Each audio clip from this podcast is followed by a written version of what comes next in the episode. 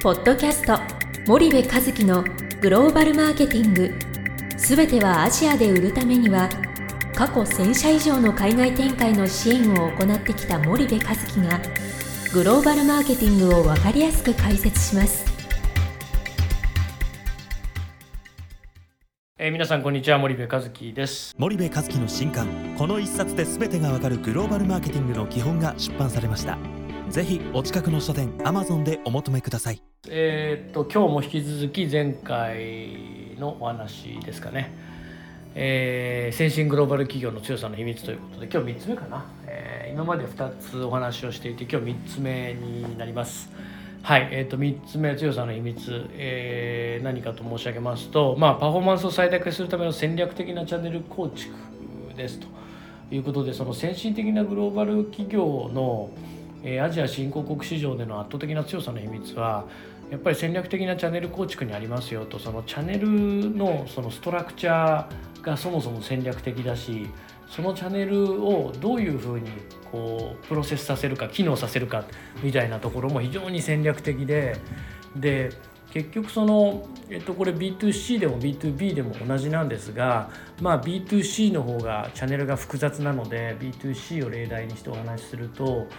新興国の最大のその流通の特徴って氷の特徴って近代氷に加えて伝統氷がありますというのが、まあ、あの特徴なわけですよね。でこの伝統氷というのが数十万数百万のレベルである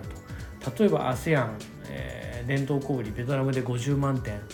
フィリピンで80万点インドネシアで300万点あるわけですよね。それに対して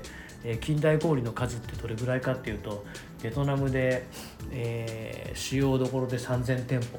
たった3000店舗ですよ近代小売もうこれってベトナムでは伝統小売を責められないんだったらベトナムで消費財を売る意味がないっていうことなわけですよね。まあ相当長い投資がかかりますよと。たかだか主要どころ3000店舗ですから。でフィリピンでもまあ7500から8000ぐらいですかね主要どころでそれに対して80万点の伝統小売があるサリサリストアというふうに言われてますけどもでインドネシアの伝統小売はワルンというふうに言われていますけどもこのワルンが300万点あると。でそれに対して、近代小売はまあ4万点ほどというふうに言われていてただこの4万点のうち3万5千点というのはアルファマートとインドマレットというインドネシア系のコンビニエンスストアセブンイレブンをインドネシアから締め出したあ非常に強いローカルのコンビニエンスストアですけども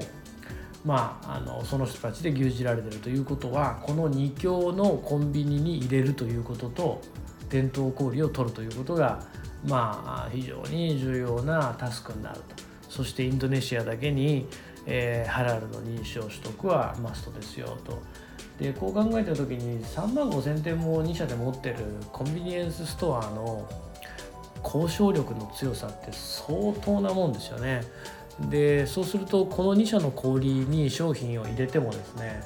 えー、まああの皆さんご存知 ASEAN の小売というのは不動産のように棚代取ってきますから強制プロモもありますとそうすると近代小売だけやってても儲からない可能性が非常に高いとなので同時並行的に伝統小売300万点を狙っていくってことをやっていかないといけないんですけどもこういう全体の構造を理解した上でチャンネル構築をしているのでまあ販売チャンネルが非常に戦略的なんですよね。でそれに対して日本企業はまずちょっとやってみようと。でそこで成功体験作れたらまた少し進んでいこう。どちらかというと積み上げ式で進んでいくっていうこういう傾向がま何事においても日本企業ってそうだと思うんですけど積み上げ。で一方で先進的なグローバル企業まああえて欧米とは言いません。先進的なグローバル企業というのはまず最初に全体像を把握してその全体像からゴールに到達するための最短ルートを逆算するっていうこういう方法をするわけですよね。でそうするとインドネシアの流通構造がこうだ、えー、フィリピンこうだベトナムこうだっていう全体像をまず最初に可視化してるのでじゃあここで私たちが目標とするもしくは目的とするえ何々を達成するためにはこういうディストリビューションチャンネルじゃないとダメだよね。っていうものを作ってしまう。とそれがまあまさに戦略なわけですよね。でそれを実行していくので、えー、全体像から逆算してそれを粛々と実行していく。だから、えー、成功に、え、到達する可能性可能性というかその速度が速い。と最短で、えー、到達できるしまたその確率も高いと。一方で日本企業は、えー、今の現状を少しやってみてうまくいったら前に進むけどうまくいかなかったら立ち止まって考えるみたいな積み上げ式の概念が非常に多いので行き着く先がゴール。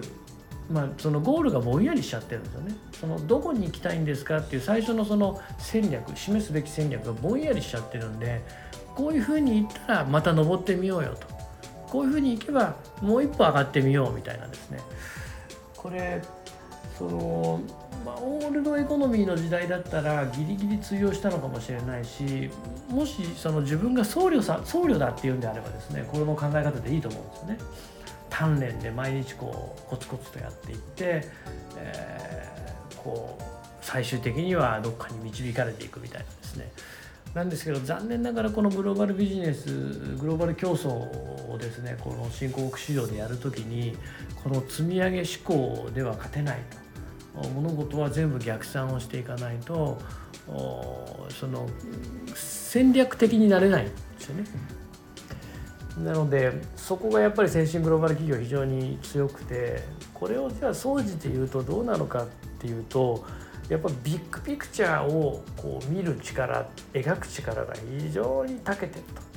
えー、自分たちがこうどうなりたいんだどうなるべきなんだっていうものを先にバーンとこう見てしまってじゃあそこに最短でいくためにはどうしたらいいのってことを逆算思考で考えていくと。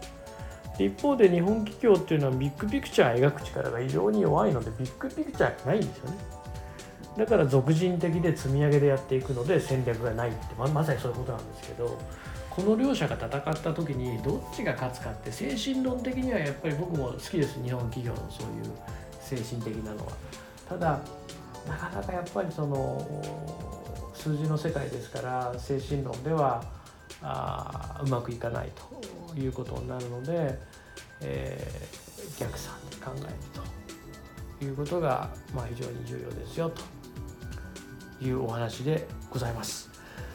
えっ、ー、とまあこれですいません4回ぐらいになっちゃったのかな、えー、また最後長くなっちゃいましたけども先進グローバル企業の強さの秘密ということで全4回終了したいと思います。はい、また次回お会いいたしましょう。本日のポッドキャストはいかがでしたか？番組では森部和樹へのご質問をお待ちしております。皆様からのご質問は番組を通じ匿名でお答えさせていただきます。podcast アットマーク